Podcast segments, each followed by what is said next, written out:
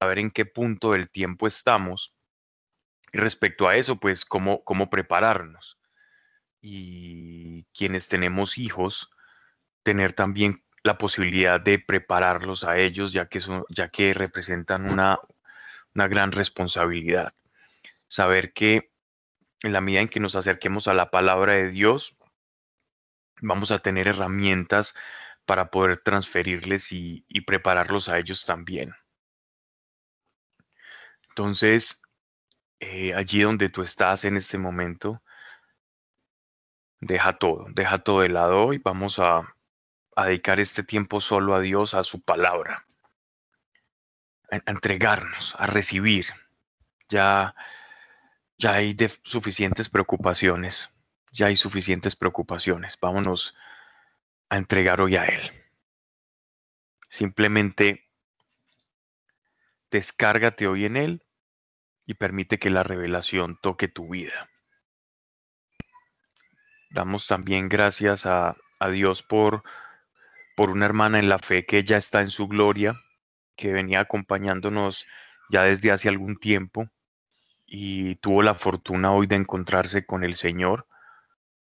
Eh, pese a que no pudimos pasar mucho tiempo juntos en, esta tierra, sabemos que en la gloria nos está viendo y, está experimentando cosas maravillosas que todos aquellos que fuimos sellados con la sangre del Cordero también experimentaremos. Y alegres también damos gracias a Dios por haberle conocido y los que tuvimos la fortuna de conocerle. Padre, gracias te doy, Señor, por tu amor, Gracias, Padre, porque quienes confiamos y descansamos en la promesa, hallamos reposo aún en circunstancias difíciles, porque vamos de tu mano.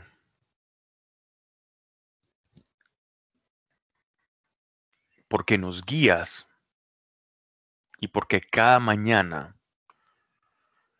se renueva tu misericordia, Señor. Padre, este tiempo, este tiempo es para celebrar, celebrar que te conocemos, celebrar que has resucitado.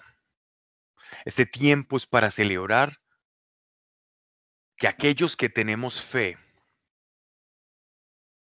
también tenemos esperanza y que los problemas no nos tocan de la misma manera. Yo hoy te pido, Señor, por quienes estén con espíritu de abatimiento, de soledad, de angustia, bien sea por la economía, por algún pariente enfermo. Yo te pido por ese corazón de aquellos que nos están escuchando, algunos que escucharán, y vienen acá, Señor, con un corazón en quebranto.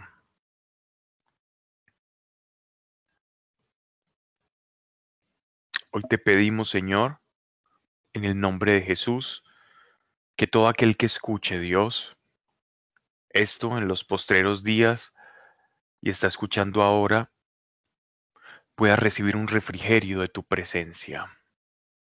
En el nombre de Jesús, porque este es un tiempo santo, este es un tiempo sagrado, para que como iglesia vivamos y nos unamos, aun a pesar de estas distancias, nos podamos unir y recibir en común espíritu, tanto los que partieron primero que nosotros, como quienes estamos todavía militando acá, Señor, en esta tierra, cumpliendo el propósito que nos has encomendado. Señor, no dejes a nadie de quienes escuchan esta serie con un corazón abatido, porque has derramado tantas promesas que no es justo, Señor, que las despilfarremos. No es justo, Señor. Y si hemos creído y por alguna razón nos hemos encontrado el, ser defraudados en ciertas expectativas, Señor. Danos la sabiduría correcta, la revelación para comprender, para recibir, para quitar todo impedimento, todo lastre, toda barrera, toda intromisión, sea que provenga de nosotros o que sea exterior. Pero desarraiga todo lo que impide que todo aquel que escuche deje de recibir promesas, promesas que tú ya dejaste determinadas para su vida, promesas que van a cambiar una situación, promesas que traen la solución, la palabra exacta, la persona indicada, la llave que abre el problema, la llave de la bendición. Porque tu presencia hace la diferencia entre, entre tu iglesia, hace la diferencia entre tus hijos. Porque entonces, Señor, ¿qué vamos a llevar afuera? ¿Qué, ¿Cómo te vamos a mostrar? ¿Cómo las personas te van a seguir si aquellos que caminamos contigo, Señor, no te reflejamos? Así que todo impedimento se ha quitado, Señor. Y esa es la oración de hoy, Señor. Y esa es nuestra petición como iglesia.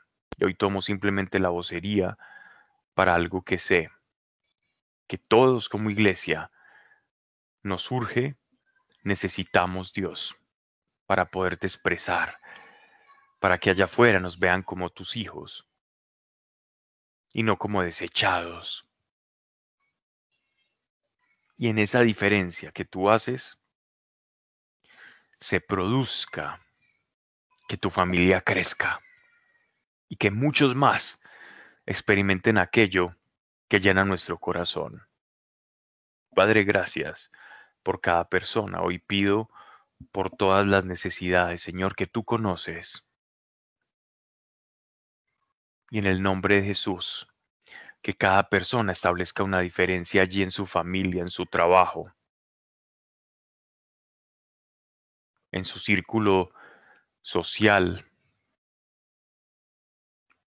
Hoy te pido, Señor, por el poder de tu Espíritu Santo y en el nombre de Jesús, que cada persona establezca la diferencia que tú has llamado a que establezcamos.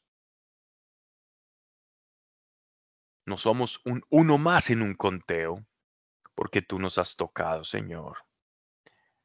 Gracias, gracias, Gracias Señor por lo que haces con cada uno y porque todo aquello que prometes, eso cumples. Señor, que no se diga aquí palabra alguna que no esté de acuerdo a tu voluntad, más que todo lo que se diga, Señor, sea de tu agrado y sea para edificación, advertencia y preparación de nosotros como iglesia y advertencia para aquellos que se burlan, Señor, de lo que es espiritual, de nuestra verdadera naturaleza. Y así lo pedimos y así lo establecemos en el nombre de Jesús. Amén y amén. Pues bien, recuerden entonces que veníamos en el sexto capítulo del libro de Apocalipsis y tratábamos un tema supremamente inquietante y era sobre los mártires, sobre un grupo de mártires que habían padecido la persecución. Un mártir es en realidad alguien que por causa del Evangelio o por su defensa o lucha por el Evangelio, la evangelización, la expresión de su fe, sufre algún grado de tortura que lo lleva pues en últimas hasta la muerte, ¿no?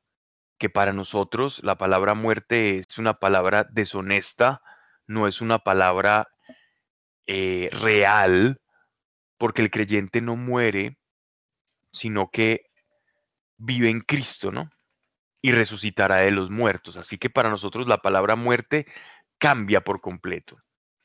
Entonces, vemos que estos mártires, estas personas que entregaron su vida aquí en la tierra por causa de la fe, así como la sangre de, Caín, perdón, del, del justo Abel, asesinado por su hermano Caín, clama justicia, porque toda sangre o todo delito o todo acto, independientemente si es moral o inmoral, tiene su consecuencia.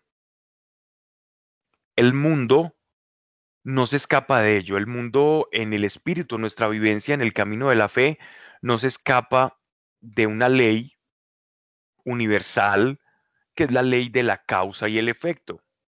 La causa y el efecto es la manera en que se manifiesta la acción y la reacción aquí en la materia. Entonces, todo acto tiene una réplica, una consecuencia. Toda, eh, todo acto primero tiene una causa. Y en este caso, el asesinato de Abel por parte de su hermano va a traer una consecuencia. Entonces esta consecuencia es aquello a lo que las escrituras llaman que la sangre de Abel clama a Dios o al cielo por justicia, porque debe haber una consecuencia, producto casi de una ley natural. Entonces sabemos pues que cada que nosotros, por ejemplo, eh, hacemos un acto, un acto bueno, hay un, ejemplo, por ejemplo, de una ley, un, ejemplo de una ley sería eh, la ley del dar o el principio del dar.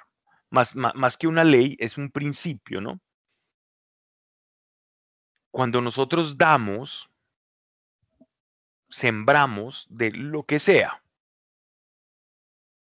sea tiempo, sea afecto, cuidado, eh, dinero, mm, prestar un servicio, cualquiera que sea una expresión del dar,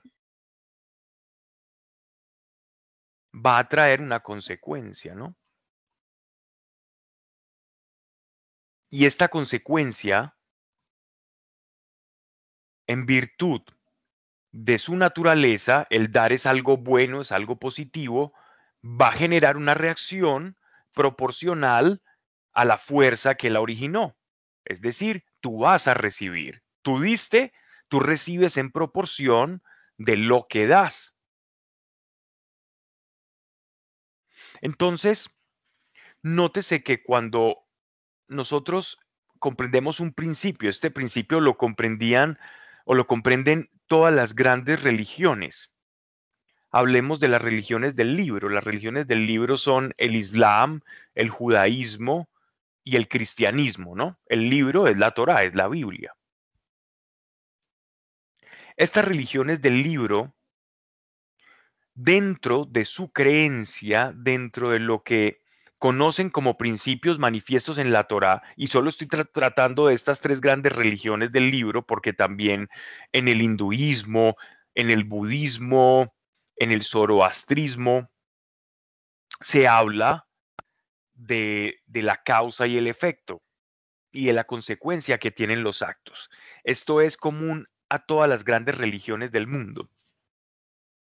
Y está, está tan, tan claro, el ser humano ha podido experimentar esto sin ni siquiera acudir a la revelación de Dios, que también está, en la revelación de Dios se nos habla de la consecuencia de todos nuestros actos.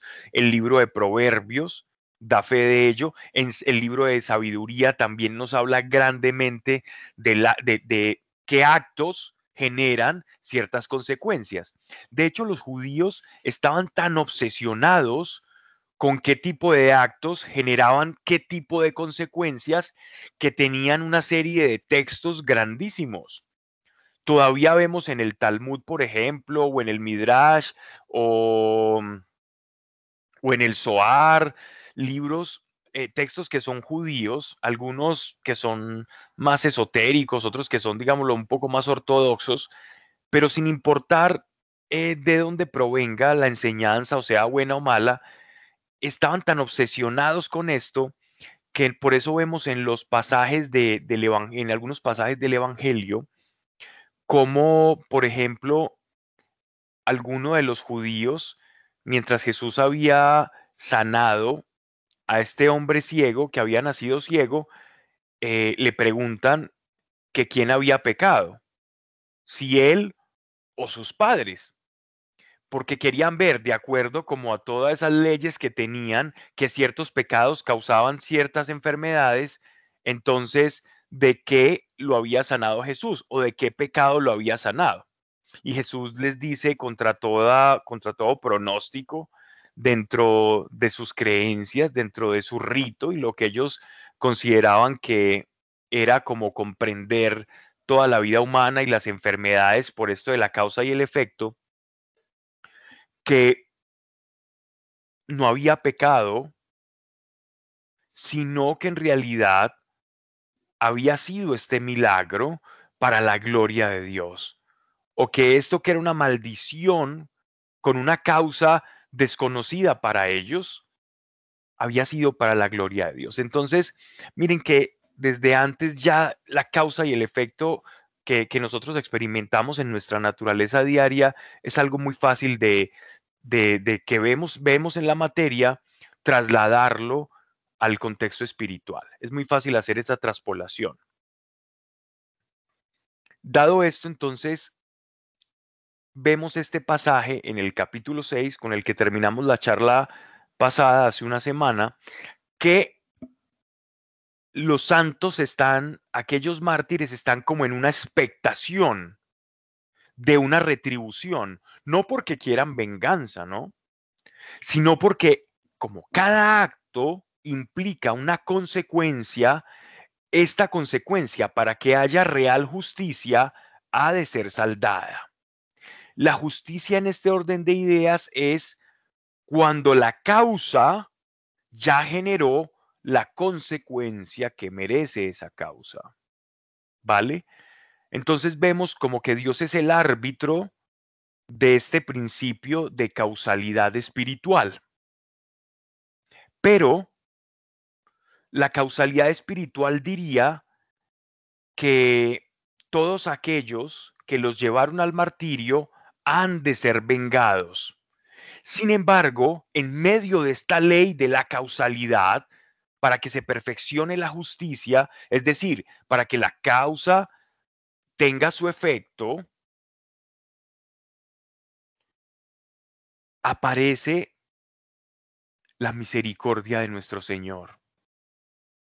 Entonces le responde, dice, clamaban a grandes voces, capítulo 6, eh, verso 9. ¿Hasta cuándo, Señor Santo, verdadero, no juzgarás y vengarás nuestra sangre en los que moran sobre la tierra? Es la expectación de la consecuencia natural para que la justicia se perfeccione. Y acto seguido dice, y a cada uno le fue dada una túnica blanca y les fue dicho que estuvieran callados un por un poco de tiempo aún hasta que se completaran sus consiervos y sus hermanos que también habían de ser muertos como ellos. Es decir, no eran los únicos mártires, sino que por causa del amor del Dios para la humanidad, muchos, muchas personas, hijos e hijas, iban a ser entregados como un sacrificio vivo por ese amor. Entonces miren qué diferente es el generar una consecuencia por el amor, por la paciencia, por el dar o aplicar este principio de vida espiritual en el dar, que aplicar este principio de vida en el odiar, en el envidiar o en los celos. Porque cuando yo envidio, por ejemplo,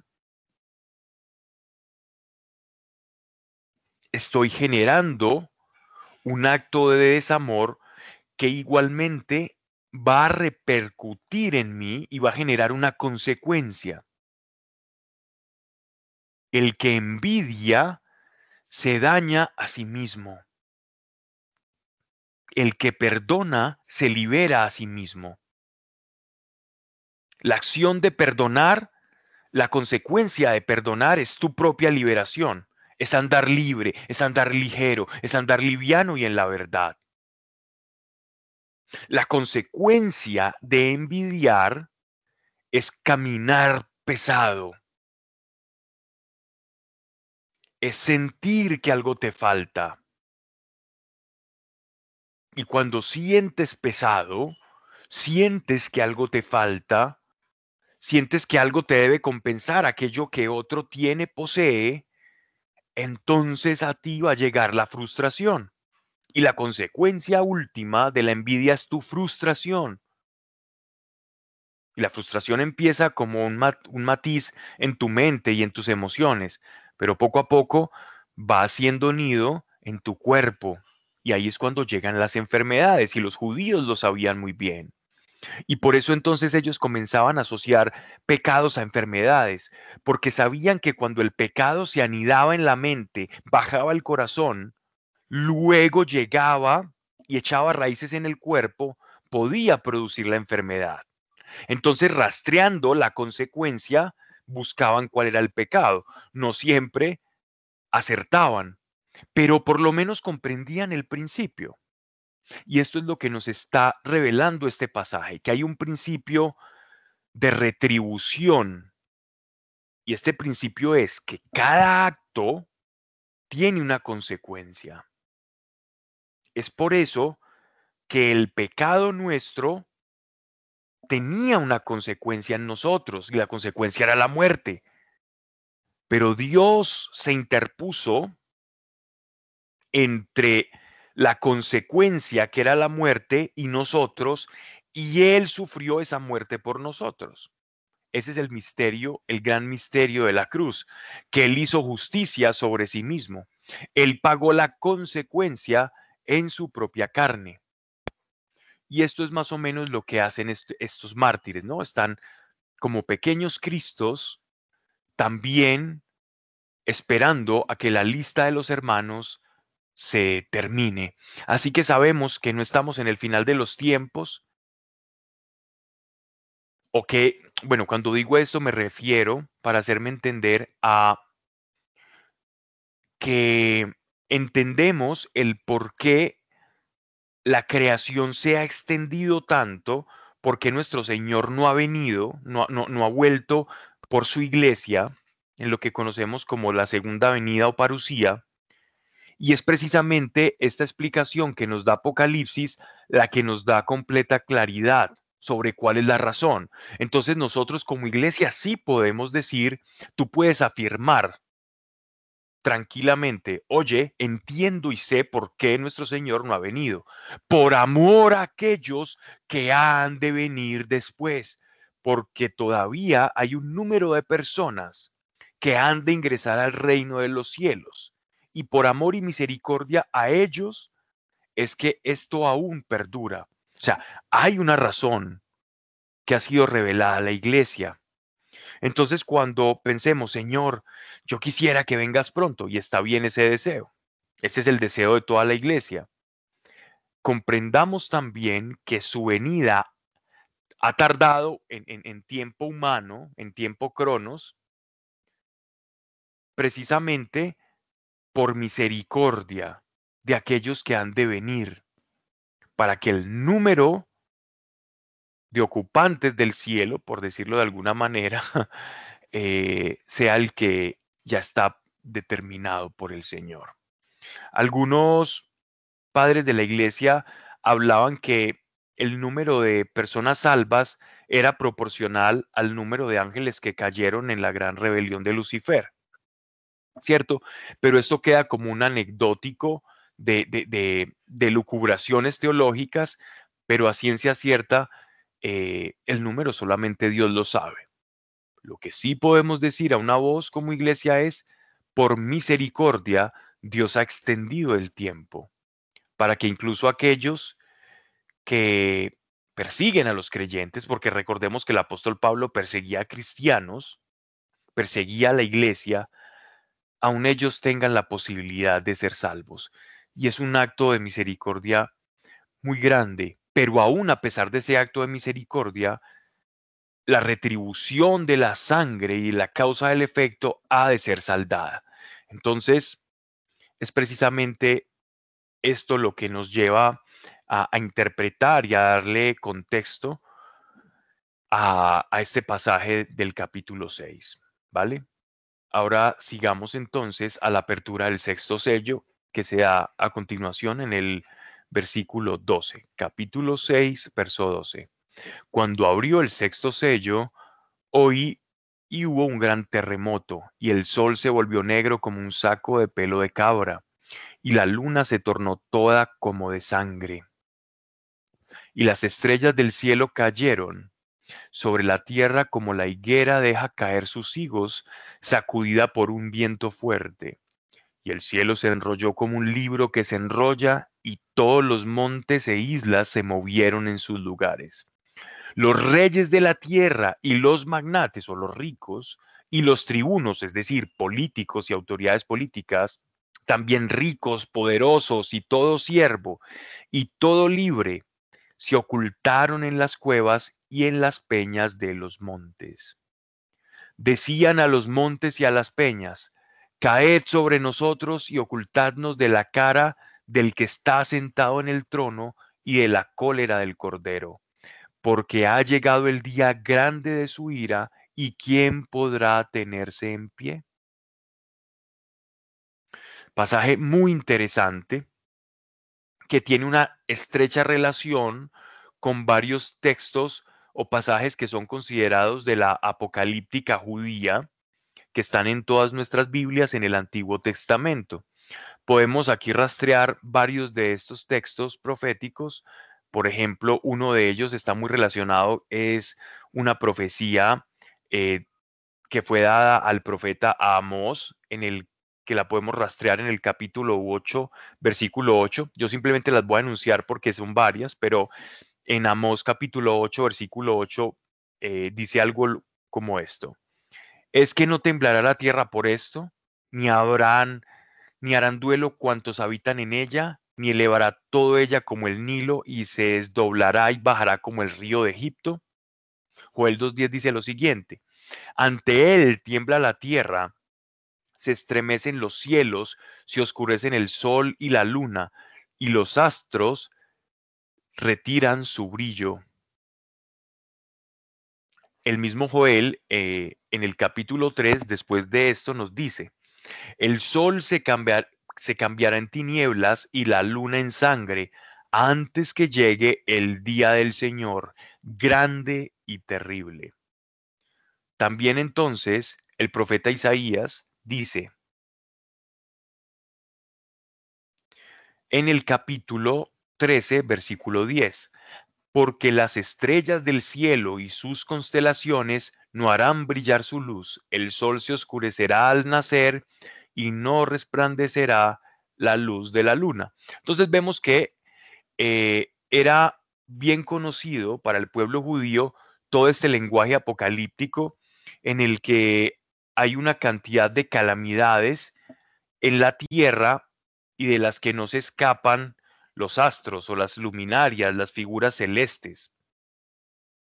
La tierra, el mar, la luna, las estrellas, el firmamento.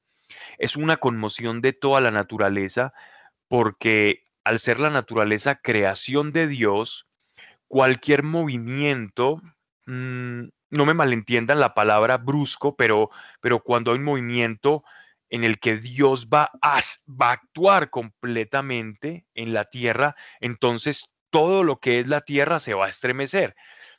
Recordemos que en, la visión de, de Juan, él está viendo venir al, a una persona sentada en un trono, al cordero que está desplegando y abriendo, retirando los sellos de los libros, que este es precisamente el sexto sello que está retirando, pero lo que está haciendo el Señor es acercarse a la tierra.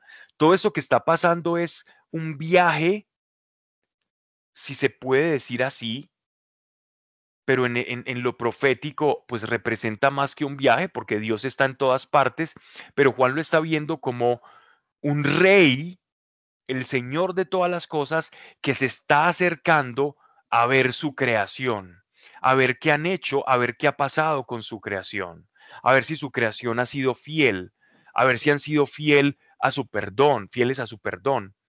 Y en medio de ese acercamiento se van abriendo libros que van dándonos una suerte de sucesos que van a ocurrir mientras este cortejo del rey se va acercando con todos los ángeles y todo el trono. Y mientras se va acercando a la tierra para manifestar que eh, esto en el que el cielo y la tierra se unan, todo este, toda esta serie de, de cataclismos van a comenzar a producirse.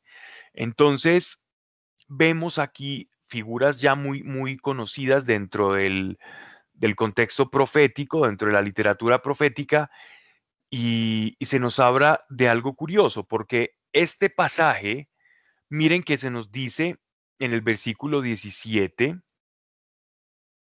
dice, Caed sobre nosotros, en el versículo 16, decían a los montes y a las peñas, caed sobre nosotros y ocultadnos de la cara del que está sentado en el trono y de la cólera del cordero, porque ha llegado el día grande de su ira y quién podrá tenerse en pie. Para nosotros, la venida del Señor es motivo de gozo, pero para aquellos que no han caminado con Dios, que le han negado, que se han burlado, que han llevado al martirio, a otros creyentes va a ser motivo de terror, porque se darán cuenta de que todo el tiempo estuvieron peleando, batallando contra el mismo Creador.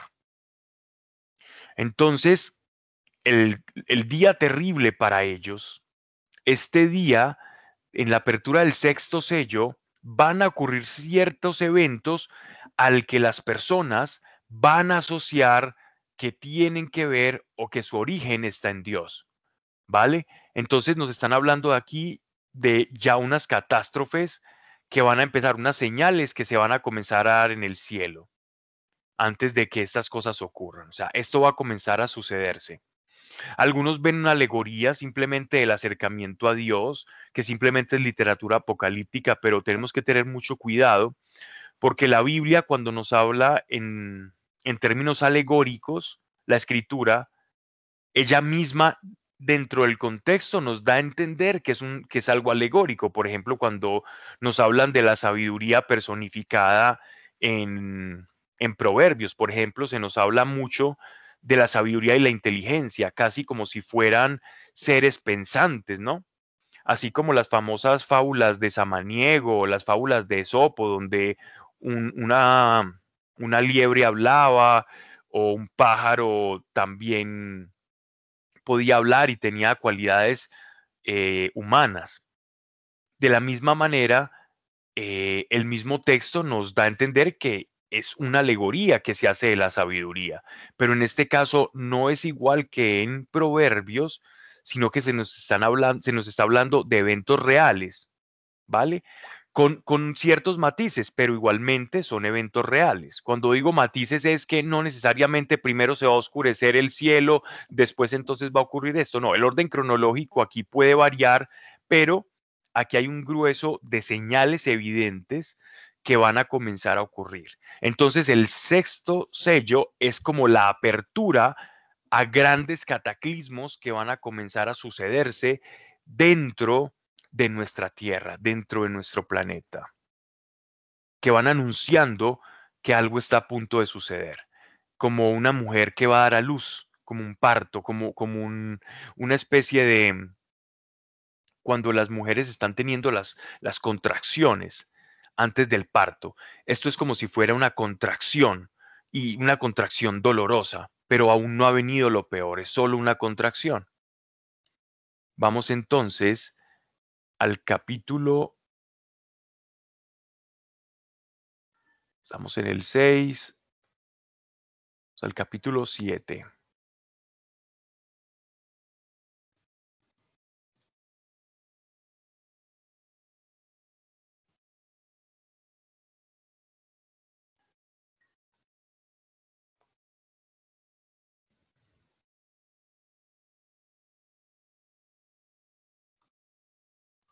Dice,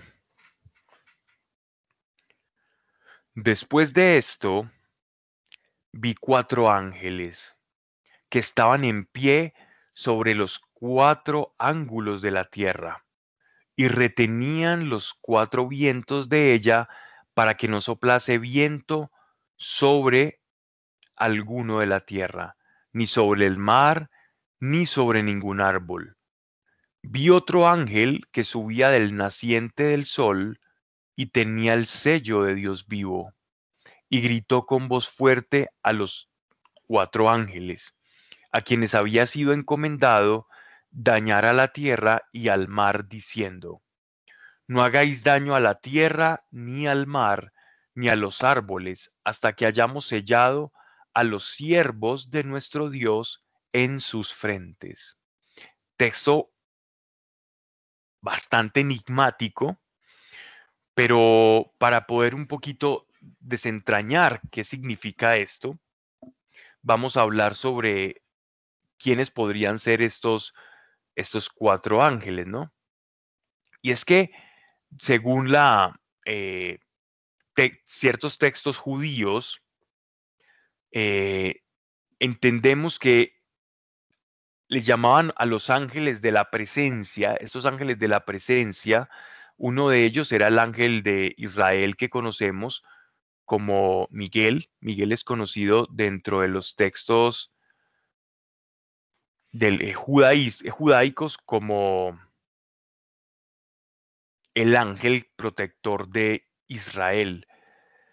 También había otro, otro ángel, que es el ángel Rafael, que es conocido como el ángel de la salud, de hecho su nombre dice, es, representa la salud. Y estos ángeles estaban de pie justo en los cuatro puntos cardinales, como si, como si la tierra fuese como una especie de plano, y en este plano cada ángel tenía una localización donde se encargaba de cumplir las órdenes del Señor. ¿Cierto? Hay otros dos ángeles eh, menos conocidos como Uriel y Zasquiel, que también están dentro, dentro de ese, dentro de esos otros, eh, dentro de estos que representan los cuatro puntos cardinales.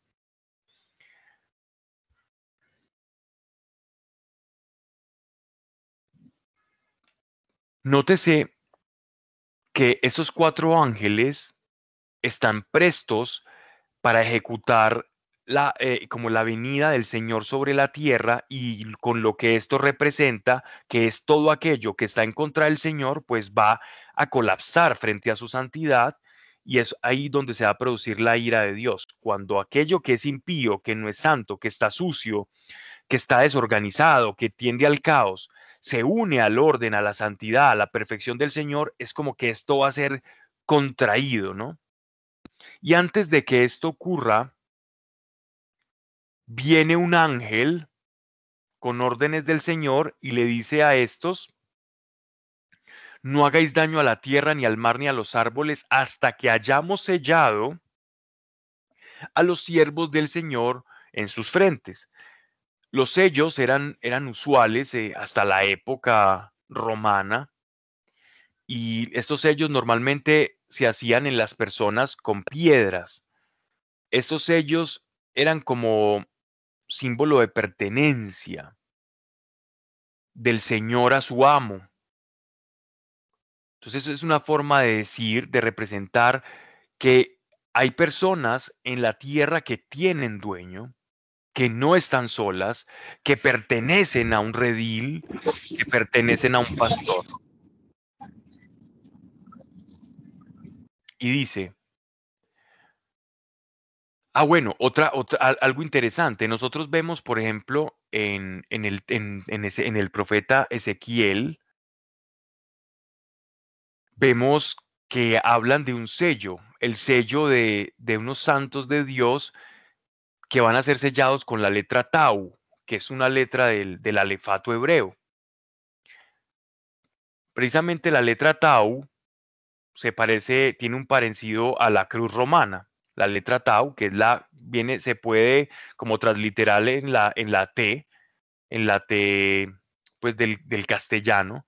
Si ustedes ven la letra T, es como una cruz, ¿no? Y ese fue el libro, eh, perdón, el, el, el símbolo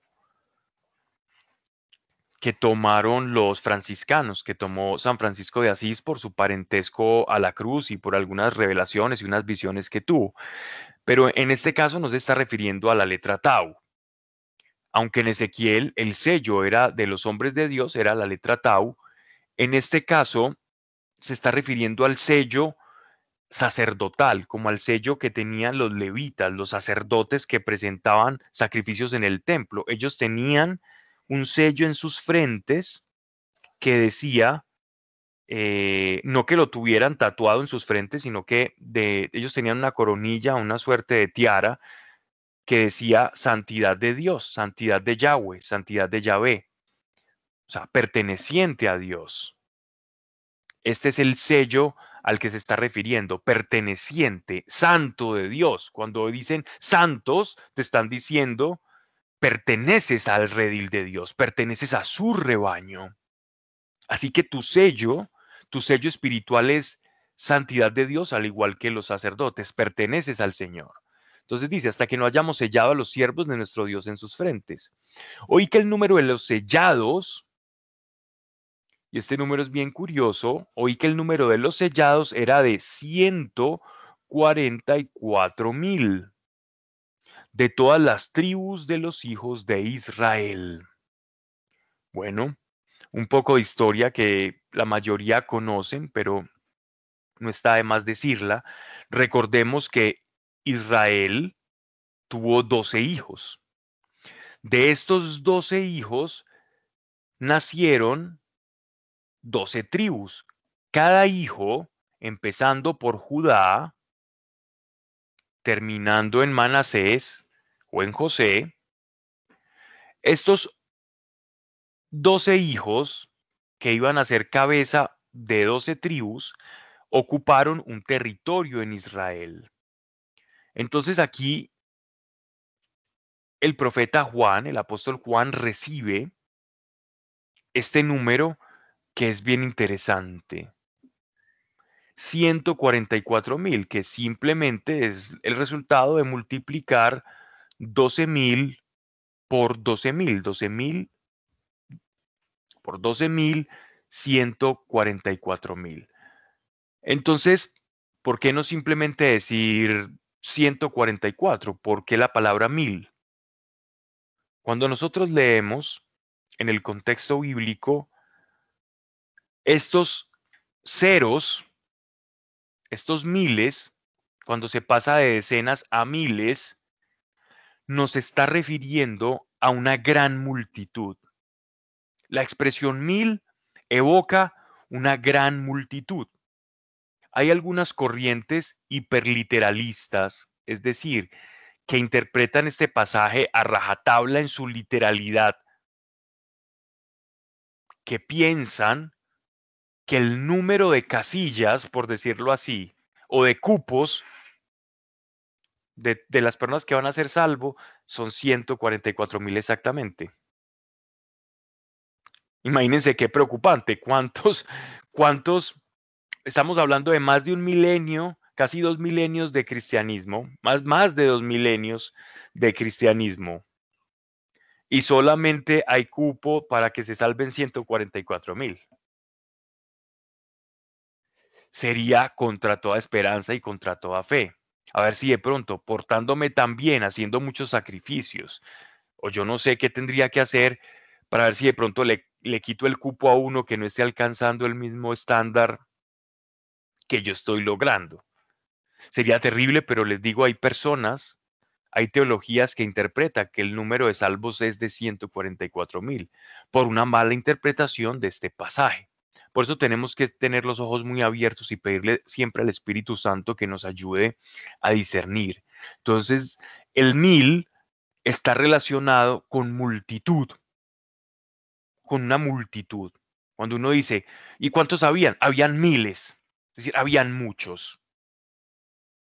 Puede sí tener un significado aún más profundo, pero dentro de la discusión teológica, dentro de los padres de la iglesia, eh, han habido diferentes posturas referentes a quiénes son o qué significan o por qué el número de 144 mil. Algunos, algunos padres de la iglesia, por ejemplo, decían lo siguiente, que esos 144 mil son judíos que se van a convertir al cristianismo por aquello que están hablando de, las doce tribus. Entonces serían como 144 mil conversos del judaísmo, un grupo especial de conversos mesiánicos. Y esa interpretación la siguen de, los, de algunos padres de la iglesia ciertas iglesias de corte mesiánico o judíos mesiánicos que siguen practicando el judaísmo pero creen en Jesús, en Yeshua HaMashiach. Ellos hablan de, de esos 144 mil que representan al verdadero pueblo de Israel y a los verdaderos cristianos judíos, ¿vale? Pero la iglesia no lo ha entendido así en, en su mayoría de, posiciones, sino que lo ha entendido como el paso, el paso o la unión de la iglesia y de los judíos, ¿vale? Entonces volvamos a, a la historia. Entonces estaban estas doce tribus que se repartieron la tierra prometida y, no es, y, y, y Dios estableció un pacto con ellos en el Sinaí. Dios estableció un pacto con Moisés y con estas doce tribus. ¿Vale? Entonces a eso se le llama el primer pacto. Pero hay un nuevo pacto que Dios establece por medio de un sacerdote que es Jesucristo, que es, si por anteriormente estableció un pacto por medio de un hombre, ahora él establece un pacto con la humanidad por medio de su Hijo. Antes el pacto de sangre era en el prepucio masculino a través de la circuncisión y ahora el nuevo pacto es un pacto de sangre con su propio cuerpo. Este es mi cuerpo y esta es mi sangre. Este es el nuevo pacto y esta es una nueva alianza que yo forjo con ustedes y en aquellos que ustedes me den a conocer. Eso es la evangelización. Entonces, tenemos dos pactos. Uno que se perfeccionó por medio de un mediador, Moisés, a doce tribus. Un mediador Moisés a doce tribus. ¿Vale? Y por otro lado, tenemos una nueva alianza eterna, nueva y eterna, que se perfeccionó a través de un mediador, Jesucristo, sacerdote, sumo sacerdote, Hijo de Dios, y llegó y se expandió a través de los doce apóstoles. Entonces, si vemos aquí el texto dice, era 144 mil, nos está multiplicando 12, el 12 mil, o sea, serían 12 mil, representaría una multitud de judíos de judíos que todavía están esperando el Mesías, pero no creen en Jesús, pero lo están esperando, y que todavía viven en, la vieja alianza, en el, en el antiguo pacto, y la iglesia que vive en el nuevo pacto. Pero en un día, como dice, en un abrir y cerrar de ojos, en un día, un día misterioso, no sabemos cuándo ocurrirá, aquellos que están dormidos en el antiguo pacto abrazarán la fe y abrazarán la sangre y abrazarán y creerán en el mediador que les ofrece y que les entregó ese nuevo pacto y la iglesia y el mundo judío serán una sola cosa, como siempre debió haber sido. Una sola cosa, un solo cuerpo.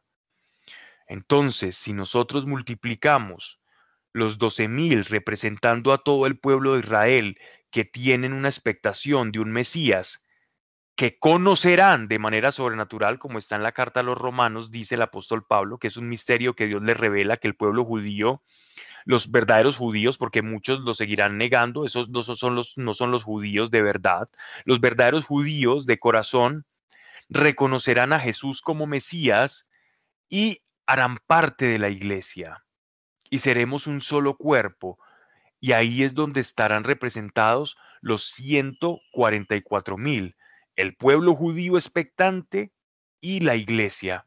Esto es una interpretación que se ha venido haciendo, que se ha venido elaborando, a la que ha venido llegando la iglesia. No la única, acabo de dar dos, pero que está muy acorde al contexto y a las escrituras y también a la carta a los romanos.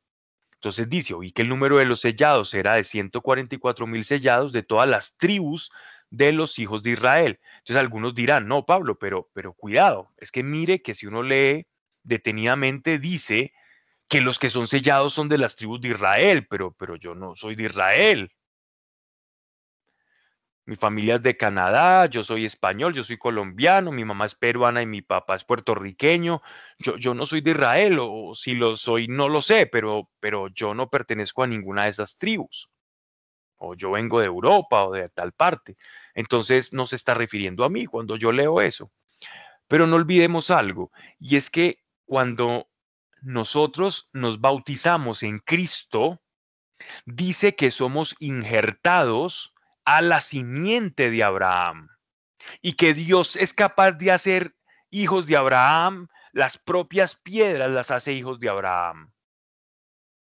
Y nosotros que no teníamos nada que ver con los judíos, por medio de un mediador, porque eso es lo que hace un mediador, un sacerdote es unir, un mediador es, es generar puente nos une a la promesa de Abraham y también a las promesas que él mismo nos dio como Mesías. Así que los cristianos tenemos las promesas mesiánicas, pero también tenemos las promesas que Dios le hizo al pueblo de Israel, porque he escuchado a algunas personas decir o enseñar algo completamente en contra de la palabra de Dios, como que el Antiguo Testamento y esas promesas eran para el pueblo de Israel y que nada tienen que ver con la iglesia. Que las promesas de la iglesia están desde Joel hacia Apocalipsis, pero las de atrás es como para aprender de cómo vivió el pueblo de Israel y es palabra de Dios, pero que nada tienen que ver con nosotros. Y hay que tener mucho cuidado porque eh, pensar de esta manera sería negar a rajatabla lo que nos dice la palabra de Dios, y es que nosotros somos injertados al pueblo de, de Israel. Éramos una ramita silvestre que Dios toma y por medio de su sangre nos une a la raíz judía. Así que tú puedes esperar las promesas de Abraham. Está escrito. Y ahora bien, entonces, dice, de la tribu de Judá. Vamos a empezar con el mayor. Judá, eh, no, el mayor no, perdón. Judá, el mayor eh, dentro del contexto espiritual, ya que el Mesías iba a nacer precisamente, el, el mayor era Rubén. Judá eh, es mencionado aquí en primer lugar precisamente por lo siguiente, porque de Judá viene Jesús, de Judá viene el Mesías, así que el león de Judá toma prelación aquí en la forma en la que Juan nos está narrando. De la tribu de Judá, doce mil sellados. De la tribu de Rubén, doce mil. De la tribu de Gad, doce mil. De la tribu de Aser, doce mil. De la tribu de Neftalí, doce mil. De la tribu de Manasés, doce mil. De la tribu de Simeón, doce mil. De la tribu de Leví, doce mil, de la tribu de Isaacar, doce mil, de la tribu de Zabulón, doce mil, de la tribu de José, doce mil, de la tribu de Benjamín, doce mil. Este pasaje ha generado polémica en algunos y pues como aquí se trata de que hablemos eh, en todos los contextos para que cuando alguien de pronto nos diga esto escuché o esto dice esta escritura, nosotros estemos preparados para escuchar diferentes versiones sobre un mismo versículo y pedirle al Espíritu Santo, dentro del contexto y la revelación, que, que tengamos la revelación conforme a su corazón. No se trata de decir que unos tienen la verdad y otros no, o, o despreciar al que piensa diferente, porque en realidad no hay unanimidad ni en el magisterio sobre, sobre este texto. Es decir, hay, hay una apertura, porque el texto es tan denso que hay cierta apertura, pero en la antigüedad se creía, si tú ves el pasaje en Génesis donde vemos eh, cómo, era, cómo era la descendencia que nosotros vemos en, en al final del, Génesis, antes de, de entrar al Éxodo, vemos que está la lista de los doce hijos y de las bendiciones que hace Israel sobre todos los hijos. Y en, en este pasaje de Génesis, no, este pasaje de Génesis no concuerda con este pasaje que utiliza Juan en Apocalipsis. Y se preguntarán, bueno, ¿en qué, en qué sentido no concuerdan? Y es precisamente en dos de los nombres donde aquí se nos excluye, por ejemplo, a uno de los doce hijos de, de Jacob, que es Dan, el de la tribu de Dan. Entonces, debido a que no aparece Dan en este, en este contexto, ¿cierto? Sino que se nos distribuye entre Benjamín y José, entre la tribu de José y Benjamín. Eh, muchos se atrevieron a decir o todavía afirman que es muy probable que el anticristo sea una persona de origen judío, que tenga raíces judías y que esas raíces provengan del, de la tribu de Dan, ¿cierto? Pero es simplemente algo, algo que se dice, ¿no?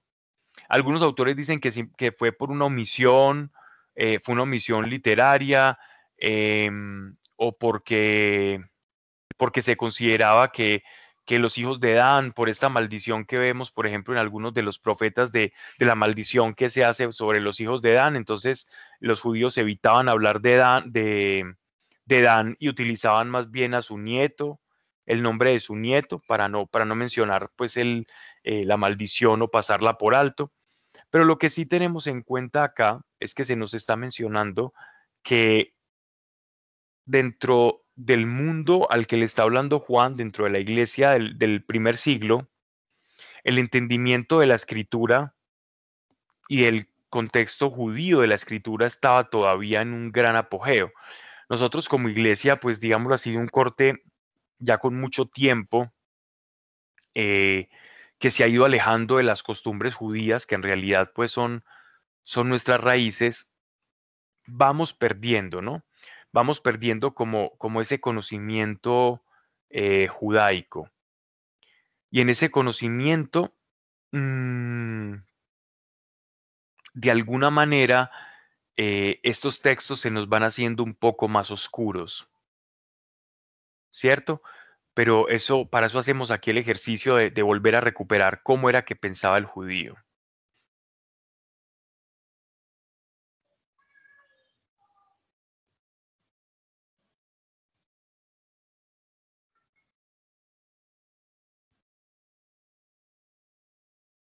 Vemos también entonces que en el texto aquí revisando, em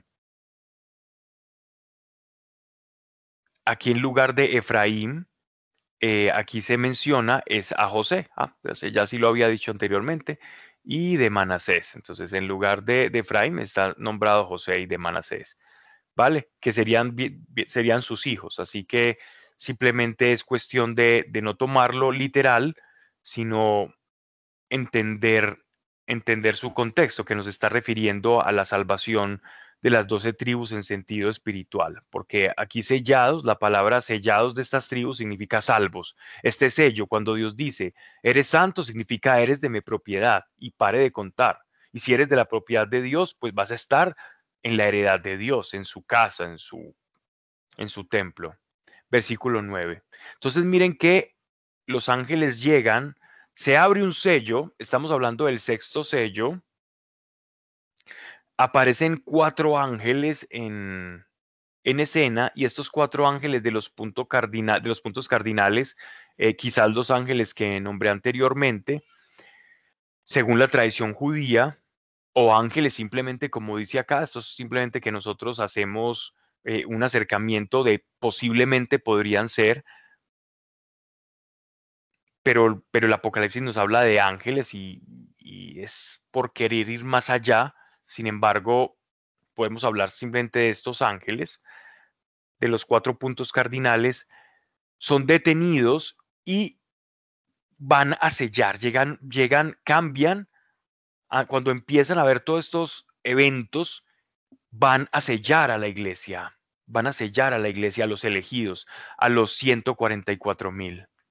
Después de esto miré y vi una muchedumbre grande que nadie podía contar. Miren pues. Entonces, uno contar 144 mil, 144 mil, a pesar de ser un número gigante, es un número que todavía se puede contar. Es tedioso llegar a un conteo de 144 mil objetos o personas, pero se puede hacer. ¿Vale? Pero miren la palabra que utiliza Juan. Después de esto, miré y vi una muchedumbre grande que nadie podía contar, que nadie podía contar. De toda nación, tribu, pueblo y lengua, que estaban delante del trono del Cordero vestidos de túnicas blancas y con palmas en sus manos. Esto es un cortejo triunfal. La vestidura blanca significa estar revestidos de Cristo, de santidad, de luz. Aquel que recuperó la, antigua naturaleza que perdió Adán es un símbolo inequívoco y unánime de la salvación, estas vestiduras blancas. Y las manos en palmas es una señal de triunfo, hemos triunfado con el Cordero. Verso 10 dice, clamaban con grande voz diciendo, saluda a nuestro Dios. Esta palabra saluda a nuestro Dios es una traducción de lo que en hebreo es Osana, ¿vale? Que es muy propia, por ejemplo, de cuando llegaban los reyes de una guerra, de una campaña, de un viaje militar, una incursión, y regresaban a la tierra, a palacio, la ciudad los estaba recibiendo con ramos, con arengas, Osana al rey, Osana al rey, eh, que fue precisamente lo que hicieron con Jesucristo cuando llegó a Jerusalén montando en el pollino, en el burrito, en, el, en lo que se celebra en el, Domingo de Ramos. Es ese cortejo de celebración de la entrada del Señor. No, no es que Dios necesite salud, sino que es Osana, es como, como una, una aclamación al rey. Dice, al que está sentado en el trono y al Cordero, es decir, a Dios y a Jesús. Verso 11. Y todos los ángeles estaban en pie. Miren pues que es, Dios se está acercando a la tierra, viene acompañado de una multitud incontable de personas, incontable. Es decir, esto aquí es, uno dice, Dios mío, estos no son ni cinco estadios, esta, esta multitud no se puede contar. Y todos los ángeles estaban en pie alrededor del trono y de los ancianos. Recordemos los ancianos que habíamos visto en los primeros capítulos y de los, y de los seres vivientes también, de los cuatro seres vivientes. Los 24 ancianos y los seres vivientes. Y cayeron sobre sus rostros delante del trono y adoraron a Dios diciendo, Amén. ¿Por qué amén? Porque aquellos santos de Dios cuando estaban diciendo Osana, estaban diciendo la verdad a Dios de su corazón. Y estos seres celestiales lo único que podían decir era amén. Es decir, lo que ustedes dicen es verdad. Verso 12. Bendición, gloria y sabiduría, acción de gracias, honor, poder. Vamos a empezar a contar. Bendición 1, gloria 2, sabiduría 3, acción de gracias 4, honor 5, eh, eh, acción de gracias, honor 5 y fortaleza a nuestro Dios por los siglos de los siglos. Siete, siete formas de referirse al poder de Dios. Siete manifestaciones de honor. O sea, siete formas de ser de Dios. Es una, eh, es muy dado en, en Juan el utilizar el número siete, seis, tres, para referirse a todo lo que atañe a, lo que hace Dios, a cómo actúa Dios, a la perfección, a la plenitud, a que Dios es completo en sí mismo. El hecho de mencionar la bendición, la sabiduría, eh, sí, gloria, sabiduría, honor, poder, fortaleza, es una forma de decir que Dios es perfecto en sí mismo, que Dios alberga todas las virtudes. ¿No? Y es, muy dado en el apóstol Juan. Dice,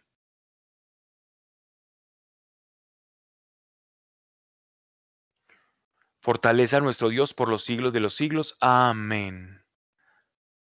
Están diciendo una verdad, por eso dicen amén. Tomó la palabra uno de los ancianos y me dijo, estos vestidos de túnicas blancas, ¿quiénes son y de dónde vinieron? Es obvio que el, que el anciano sabe quiénes son, pero quiere suscitar la respuesta en el propio Juan. Y esto es muy dado como en la pedagogía de los maestros del pasado.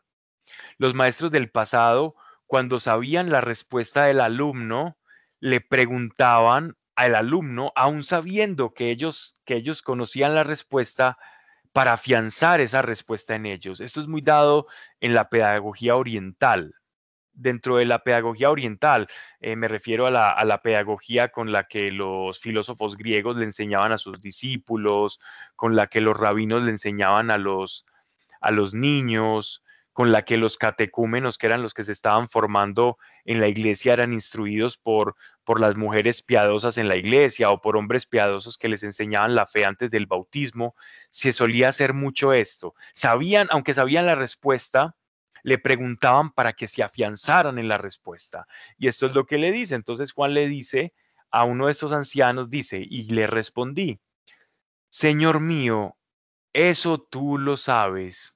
Y me replicó, estos son los que vienen de la gran tribulación y lavaron sus túnicas y las blanquearon en la sangre del cordero. Por eso están delante del trono de Dios y le sirven día y noche en su templo. Es decir, los hizo ocupar un lugar maravilloso, estar en su templo, en su presencia. Y el que está sentado en el trono extiende sobre ellos su tabernáculo, es decir, son sacerdotes. Ya no tendrán hambre, ni tendrán ya sed, ni caerá sobre ellos el sol, ni ardor alguno porque el Cordero, que está en medio del trono, los apacentará y los guiará a las fuentes de aguas de vida, y Dios enjugará toda lágrima de sus ojos. Se aplica un principio de causalidad y de retribución, de causa y efecto acá. Y el principio espiritual que se materializa de causalidad, de causa y efecto es el siguiente. Si nosotros sufrimos por el Señor, si tú has sufrido por el Señor persecución, si tú has sufrido burla por, tu, por tus creencias, si tú has sido lastimado porque cambiaste tu vida, porque dejaste un vicio, porque dejaste de reírte de ciertas cosas que causan gracia a la mayoría de personas. Y aún a pesar de que te causen gracia porque sabes que no está bien y algo te dice, entonces te alejas de ella. Por causa de Dios, por causa del Señor, de Jesús, del Evangelio, la consecuencia será que serás guiado a aguas de vida y que toda lágrima por el desprecio, por el ser malentendido, por el ser calumniado, porque vienen tiempos en los que los creyentes seremos calumniados y ya están empezando. Y no quiero extenderme sobre eso. Otro día hablaremos de esto. Pero esto ya empezó. Así que cuando lo malo ocurra, cuando el mundo se venga encima de la iglesia, como ya está comenzando a suceder, sepamos que si actuamos coherentemente con nuestra naturaleza, así como toda acción tiene su reacción, la reacción de Dios sobre nosotros y la retribución y su justicia será enjugar toda lágrima y darnos de un agua, un agua que se llama agua de vida. Y será no, tendrer, no tener más hambre ni no tener más sed, ni enfermedad, ni nada nos va a perturbar. Será una aventura nueva ya en el cielo. Cuando digo una aventura nueva es que muchos a veces suelen ver con estas imágenes apocalípticas el cielo como un montón de personas adorando a Dios como, como si fueran una suerte de zombies o de entes alzando las manos como hipnotizados en, medio de un cóctel de éxtasis, en una atmósfera celestial extraña y eterna y aburrida, pero nada más alejado de la realidad. La aventura verdadera, sin el ingrediente sufrimiento, comienza allá, comienza realmente allá.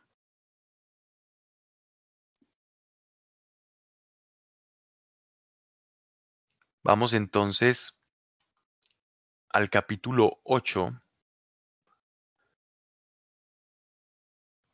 pero voy a hacer una breve introducción al capítulo 8 para dejarlo ya para la próxima charla.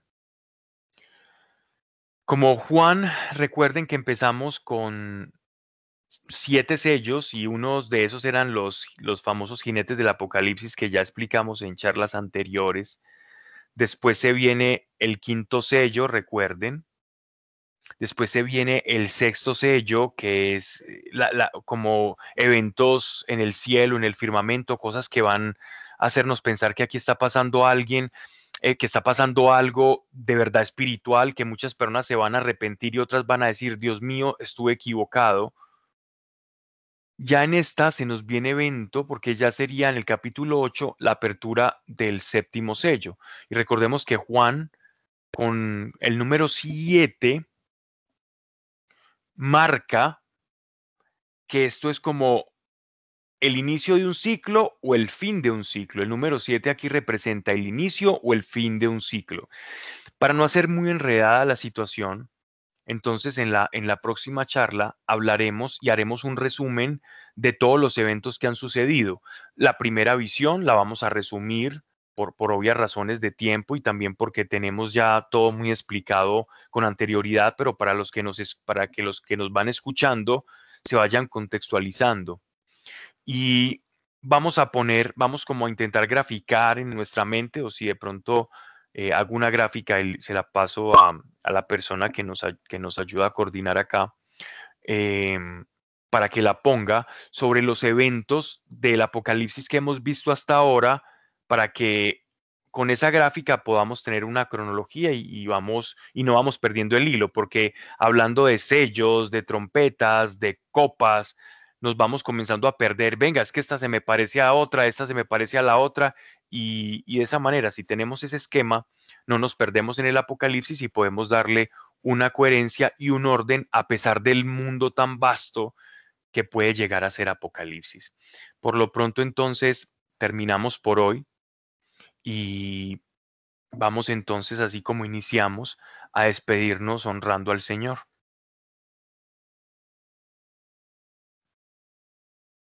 Padre, gracias. Gracias, mi Señor. Gracias por tu poder. Gracias porque tu poder es perceptible en este tipo de charla, Señor. Dios, gracias porque a nadie vas a dejar sin su consuelo. y que cada palabra que ha sido revelada, Señor, en tu palabra, conforme a la necesidad que cada quien tenga, le llegue la porción de revelación que le ha de ser útil para su vida, así sea una palabra, pero tú has dicho que una sola palabra bastará para sanarnos. Y si una sola palabra de esta revelación, Señor, será de utilidad para la vida, Señor, establecemos y te pedimos, Señor, en el nombre de Jesús, que la graves en nuestro corazón. Amén y amén. Un abrazo para todos. Nos vemos entonces el próximo miércoles. La paz con todos. Muchas gracias. Feliz noche.